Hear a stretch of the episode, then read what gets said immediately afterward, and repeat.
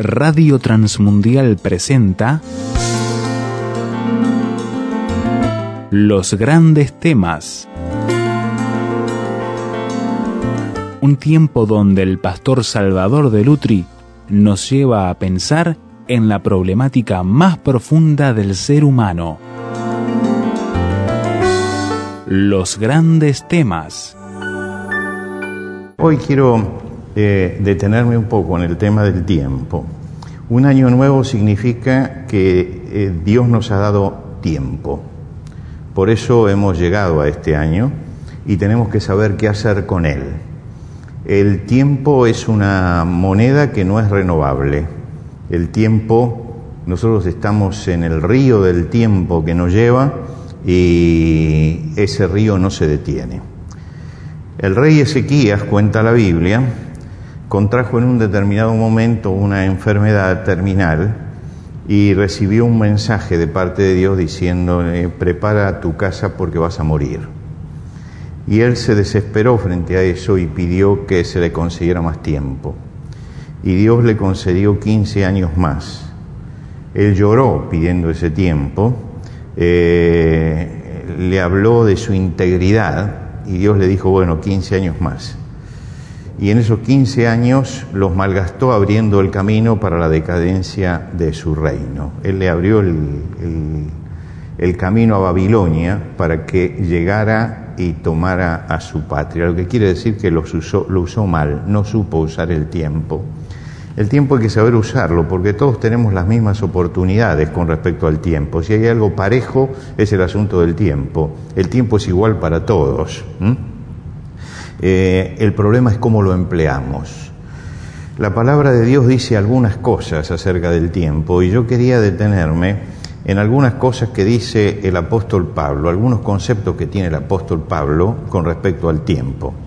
El primero de ellos se encuentra en el capítulo 13 de la carta a los romanos, capítulo 13 de la carta a los romanos, y voy a leer eh, los versículos 11 hasta el versículo 14 del capítulo 13 de la carta a los romanos. Dice así, y esto conociendo el tiempo, que ya es hora de levantarnos del sueño, porque ahora está más cerca de nosotros nuestra salvación que cuando creímos. La noche está avanzada y se acerca el día, desechemos pues las obras de las tinieblas, y vistámonos las armas de la luz. Andemos como de día, honestamente, no en glotonerías y borracheras, no en lujurias y lascivias, no en contiendas y envidia, sino vestidos del Señor Jesucristo y no proveáis para los deseos de la carne.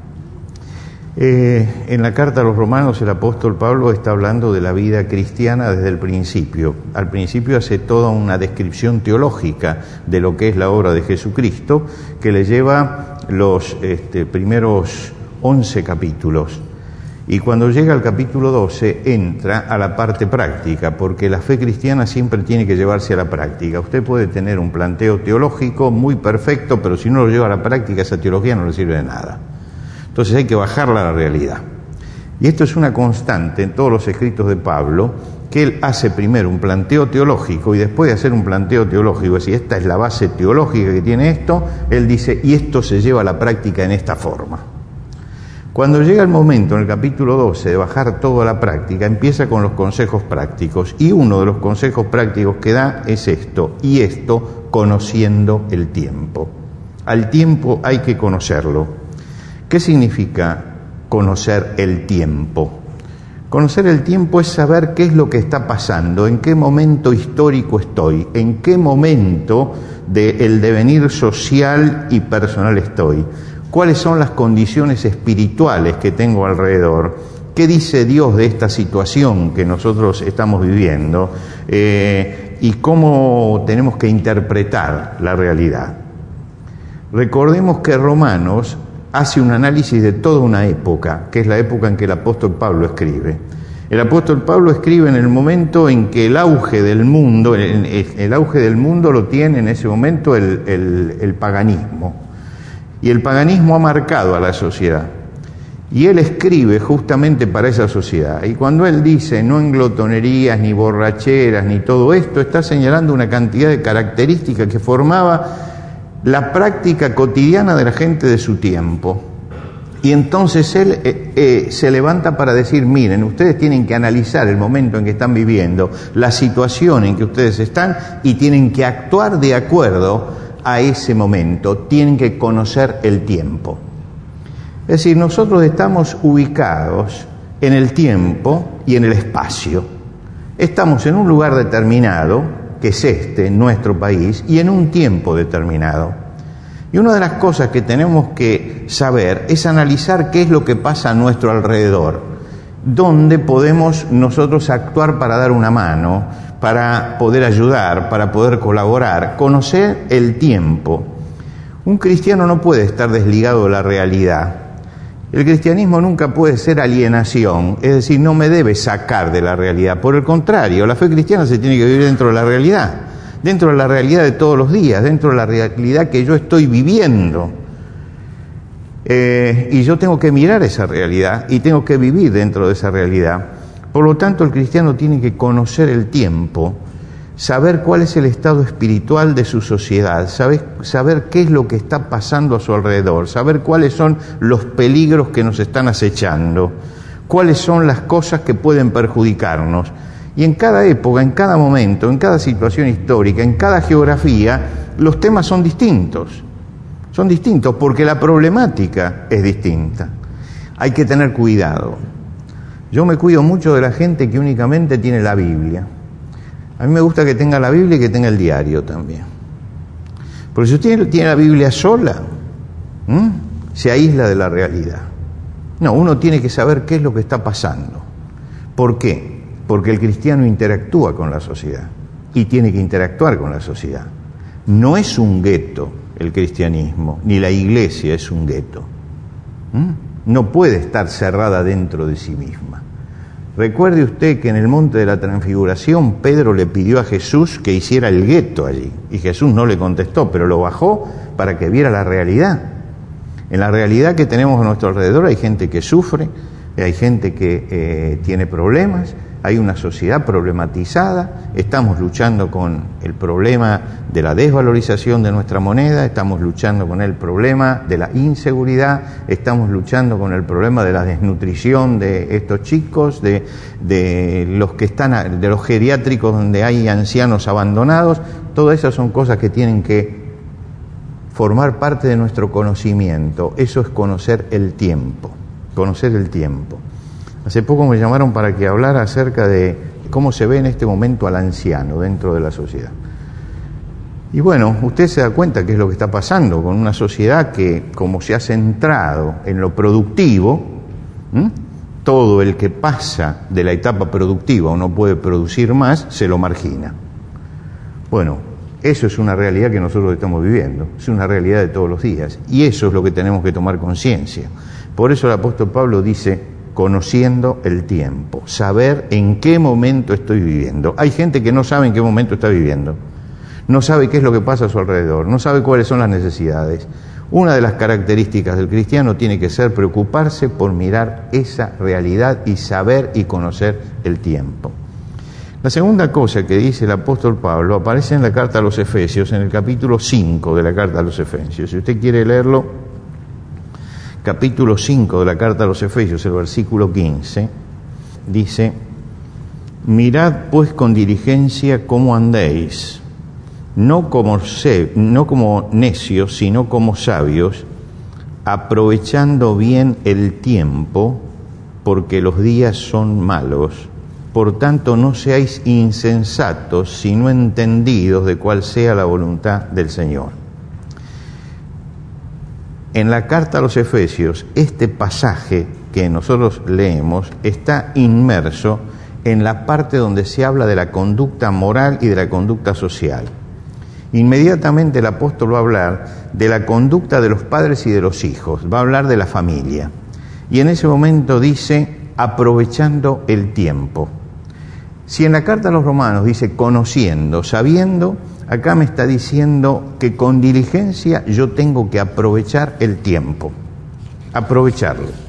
Y ustedes se dan cuenta que no solamente es analizar y conocer el tiempo, sino también calificarlos y aprovechar el tiempo que tengo. ¿Qué tengo que hacer en este tiempo? Sería la otra pregunta. Primero miro, después digo, ¿qué tengo que hacer? ¿Cómo debo actuar? ¿Qué debo decir? Yo estaba revisando eh, en estos días eh, los archivos que tengo de, del ministerio y, me detuve en el año 2001. El año 2001 fue un año de crisis, ustedes recuerdan, una crisis tremenda. Estábamos en plena crisis y yo leía los mensajes que se habían dado ese año, los sermones que, había predicado, y en, en todos los sermones hablaba acerca de la crisis, de que la crisis no era una crisis terminal, de que iba a pasar, de que no había que desanimarse, de que el Señor estaba diciendo algo, de que, bueno, era el mensaje que necesitábamos en ese momento, ubicarnos en ese momento. Y yo decía, algunas de estas cosas estarían totalmente desactualizadas en este momento. En este momento estarían desactualizadas. Pero en ese momento eran absolutamente necesarios. Un cristiano debe saber interpretar lo que sucede y después enfocar espiritualmente esa realidad para que uno comience a aprovechar el tiempo, no a malgastar el tiempo. Tenemos que entender que somos seres limitados en el espacio, porque no se nos dio el don de la ubicuidad. Por los que estamos acá hoy no estamos en otro lugar, quiere decir que somos limitados en el espacio, pero también somos limitados en el tiempo, no vamos a vivir para siempre. Dentro de 50, 60, 70 años, la mayoría de nosotros no va a estar ya acá. ¿eh? Entonces piense que la vida es eso. ¿Mm? Esto es duro, ¿no? Hoy me, alguno me va a decir, hoy me amargó la noche.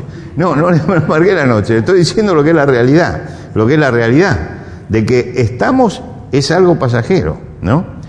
El apóstol Pablo cuando habló en Atenas y predicó en la ciudad de Atenas, él dijo que Dios ha prefijado el orden de los tiempos y los límites de la habitación del hombre. Es decir, ha prefijado el orden en que nosotros teníamos que nacer y los límites, el tiempo que Dios nos ha concedido para vivir acá.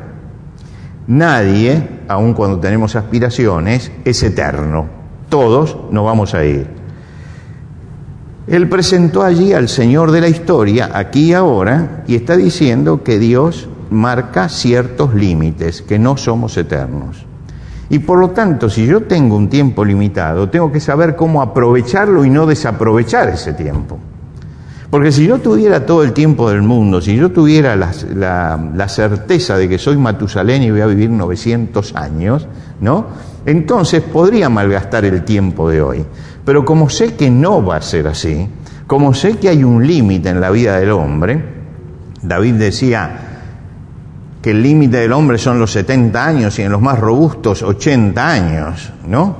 Eh, todavía, ahora decimos que todavía a los 80 años es maduro, que se puede llegar hasta los 90.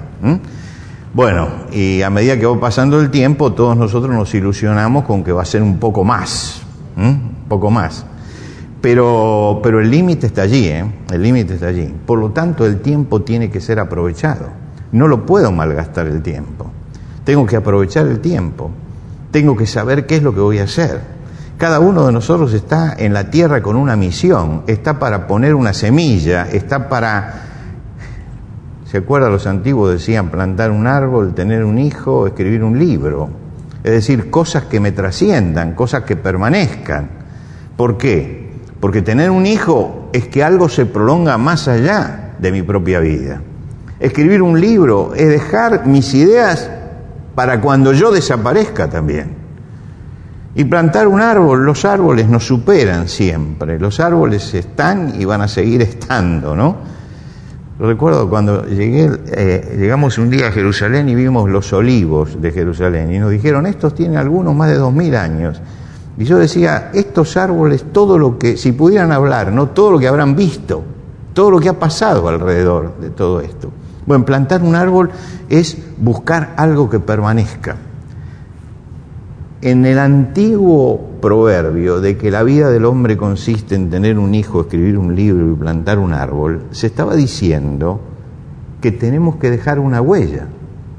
Y para dejar una huella tenemos que hacer algo, tenemos que hacer algo, tenemos que aprovechar el tiempo. Y yo tengo que aprovechar el tiempo pensando qué es lo que voy a sembrar, qué es lo que voy a dejar, qué es lo que va a perdurar después que yo no esté. ¿Cuáles son las cosas que estoy construyendo para los otros también, para lo que viene detrás? El mundo es una continuidad y la familia es una continuidad. Y cada uno de nosotros va sembrando para lo que viene detrás. Y esto es aprovechar el tiempo, es sembrar para lo que viene detrás. Y la última, el último de los pasajes es en la carta a los Colosenses, el capítulo 4, carta a los Colosenses, el capítulo 4, y voy a leer los versículos 5 y 6 para ser breve. Colosenses 4, 5 y 6. Andad sabiamente para con los de afuera, redimiendo el tiempo, redimiendo el tiempo. Sea vuestra palabra siempre con gracia, sazonada con sal, para que sepáis cómo debéis responder a cada uno andad sabiamente para con los de afuera, redimiendo el tiempo. Eh, juntemos las tres cosas que dice San Pablo en esto. A los romanos le dice hay que conocerlo, a los efesios dice hay que aprovecharlo, y en este dice hay que redimirlo. Redimirlo.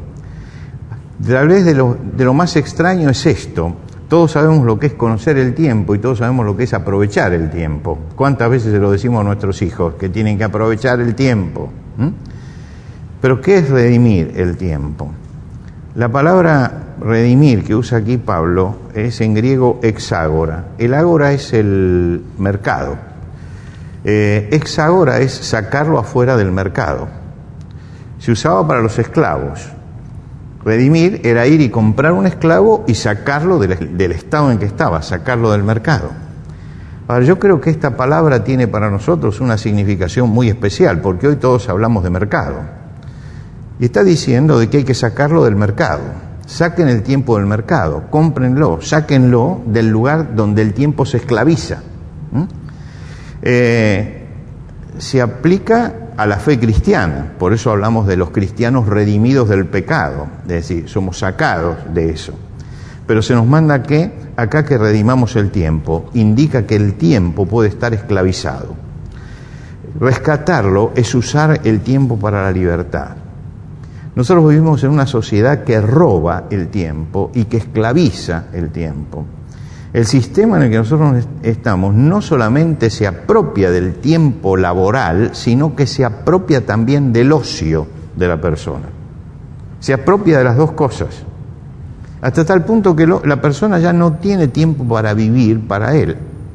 Miren esas empresas grandes multinacionales cuando se instalan acá, lo primero que hacen es decir, no es una empresa, es una compañía. Y ya nos están cambiando el nombre. Usted se entiende que compañía es una cosa totalmente distinta. Y entonces dice, bueno, usted va y trabaja, pero entonces la compañía tiene un club para que usted vaya y esté relacionado en el ocio con la compañía. Tiene un recreo para que usted los fines de semana vaya y esté debajo de la férula de la compañía tiene espectáculos que se presentan. Le llevan los Reyes Magos desde el 6 de, enero para que usted vaya a la compañía.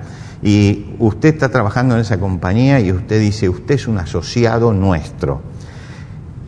Tienen escuelas y llegan a tener hasta universidades. En Estados Unidos las compañías tienen escuelas y tienen universidades. Y cuando usted se quiere acordar, resulta que usted está viviendo para esa compañía y dentro de esa compañía. Se le acabó la vida personal, individual y la libertad. Se le acabó. Todos los amigos que tienen son amigos de la compañía, todos los espectáculos que tienen son los espectáculos de la compañía, todos los recreos que tienen son los de la compañía. Es decir, lo atraparon. Es todo un sistema de captación. El avance de esto sobre el tiempo es tremendo. Yo estaba en la Cámara de Comercio estos días y vi un cartel que me, me interesó muchísimo. Es una, y voy a interiorizarme de eso porque creo que es algo que hay que apoyar están buscando que se vuelva a respetar el día domingo. Y yo dije, esta es una iniciativa realmente importante. Ya ahora no se respeta ningún día de la semana. Para muchos el domingo ya es un día laborable. Lo que quiere decir que En primer lugar, día que nosotros lo dedicamos a la fe. Ya no se puede hacer esto.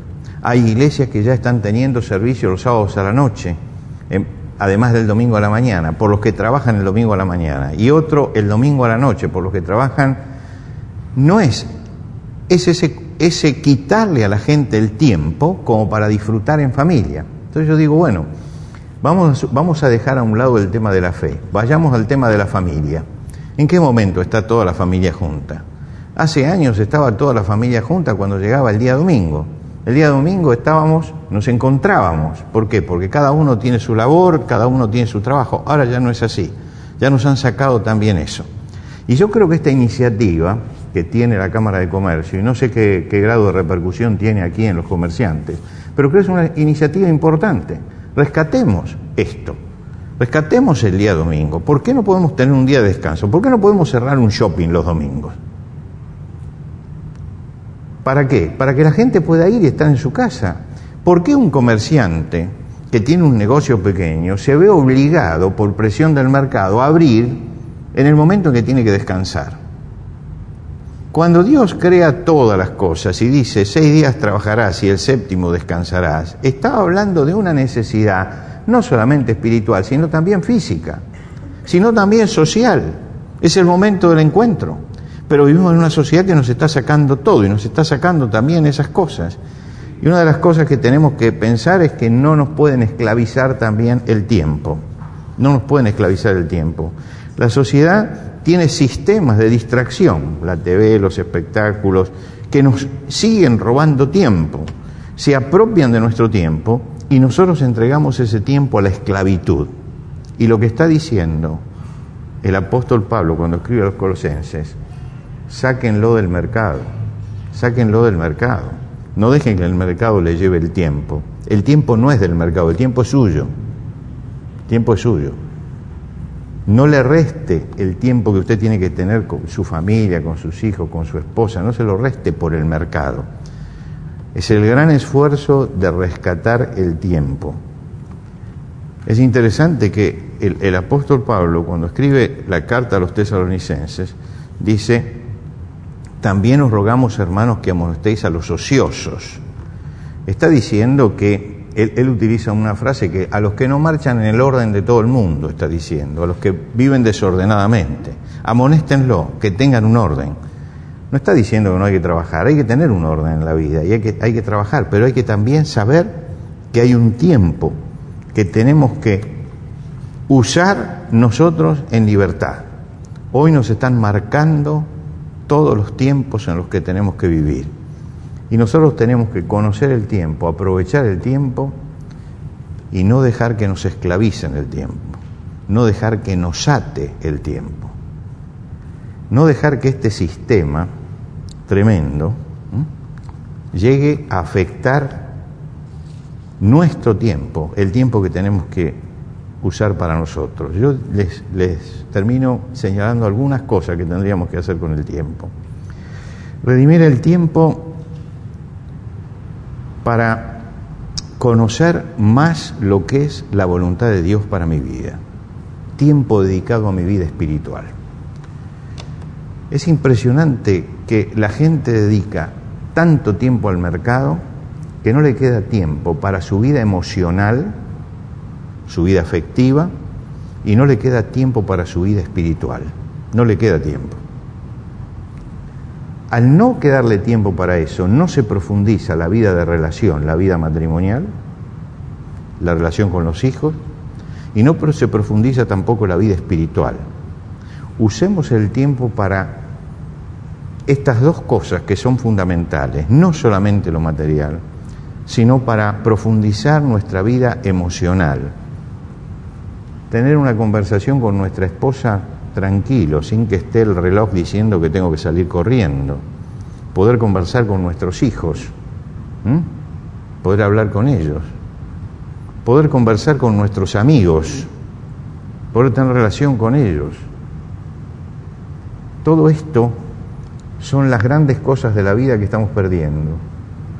En segundo lugar, busquemos que el tiempo también nos permita profundizar nuestra vida espiritual. profundizar nuestra vida espiritual. Hoy conversaba con una persona que me decía, yo quisiera, pero resulta que estoy absorbido totalmente. Pues no hay que dejarse absorber totalmente, hay que sacar el tiempo. Y hay que sacar el tiempo también para mi vida espiritual. No sea que me llegue el último momento de la vida y ahí me empiece a acordar de que yo tenía una vida espiritual y que me olvidé de esa vida espiritual. Y creo que esta es una de las formas de redimir el tiempo. Segunda cosa, usar el tiempo para poner, poner en práctica aquellas cosas que Dios dice que tenemos que hacer. La ayuda al prójimo, el tender la mano al necesitado, el hacer el bien demanda tiempo, pues hay que dedicarle ese tiempo. Yo veía, yo no, no, hago ese trabajo, pero veía el trabajo que hacen las chicas yendo al hospital y trabajando con esos, con esos chicos y con, con la enfermera. El trabajo que están haciendo con las chicas de los hogares, las chicas embarazadas adolescentes, el trabajo que está haciendo con los ancianos. Se necesita tiempo para eso tiempo. Y es hacer el bien, extender la mano al necesitado. Es importante usar el tiempo para eso. Y usar el tiempo para transmitir la verdad espiritual a otros, para despertar en otros el deseo espiritual, para que busquen a Dios, para que busquen en Dios la respuesta que necesita su alma. Creo que estas son las cosas que tenemos que hacer con el tiempo. Por eso al detenerme en estas tres palabras, que son las tres palabras que usa San Pablo en todas sus cartas con respecto al tiempo, creo que él nos va marcando un itinerario, conozca el tiempo, sepa dónde está viviendo, cuál es la realidad que lo rodea, aproveche el tiempo, no lo pierda. Fíjese que la nuestra es una sociedad donde se pierde el tiempo y donde hay un sistema que se llama sistema de entretenimiento, que no es entretenimiento, es pérdida de tiempo. Pérdida de tiempo. Otra cosa es entretenerse que no tenemos que estar en contra del entretenimiento, pero sí la pérdida de tiempo, aprovechar el tiempo y por otro lado redimir el tiempo para que yo, que soy un ser que tiene una vida material y que necesito trabajar, porque todos necesitamos trabajar, tengo también una vida emocional. Y esa vida emocional, afectiva, necesita también alimentarse. Y tengo también una vida espiritual, una necesidad de trascendencia, una necesidad de Dios. Y eso también necesita y el tiempo lo tendríamos que necesitar, que usar justamente para que todas esas cosas estén vivas en nosotros. Y no que lleguemos al último momento de nuestra vida y nos acordemos entonces que no nos vamos a poder llevar nada de todo lo que hemos ganado y que tampoco tenemos la paz frente a la eternidad. Por lo tanto, el tiempo es la gran dimensión y el gran problema del ser humano.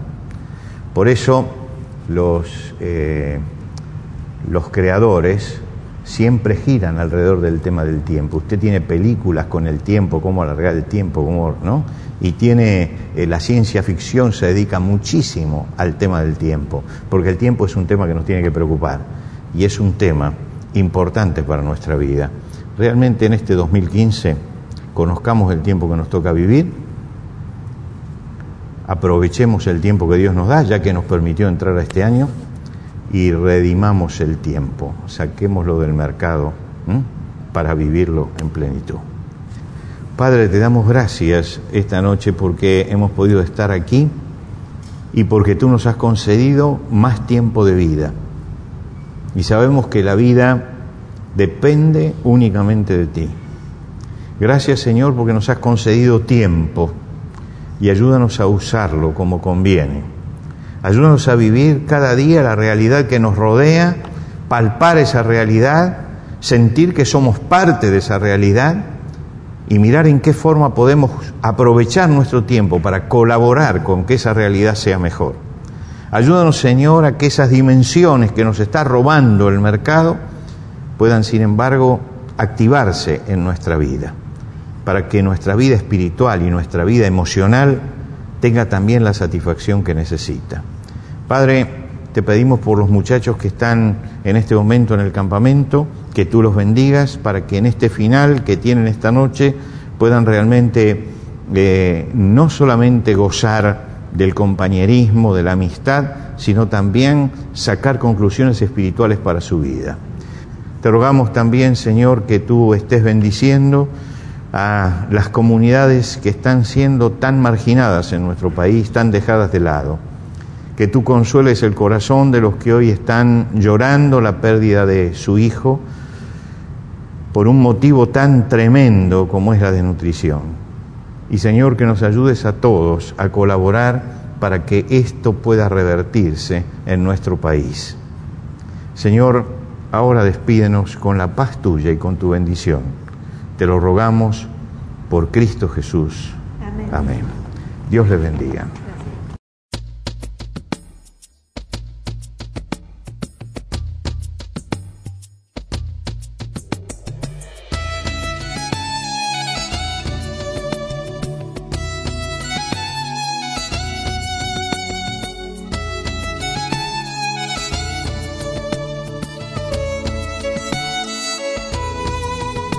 Antes de finalizar los grandes temas del día de hoy, les queremos dar los canales de comunicación donde usted puede entrar en contacto con el pastor Salvador de Lutri. Por carta, hágalo a Los Grandes Temas, casilla de correo 5051 Montevideo, Uruguay. Los Grandes Temas, casilla de correo 5051 Montevideo, Uruguay. Y el correo electrónico los grandes temas arroba transmundial.org. Los grandes temas arroba transmundial.org. Nos encantaría escuchar de usted, saber cuáles son sus comentarios, preguntas, reacciones e inquietudes sobre el tema de hoy. Por ahora nos despedimos hasta otro espacio de los grandes temas, una producción de Radio Transmundial.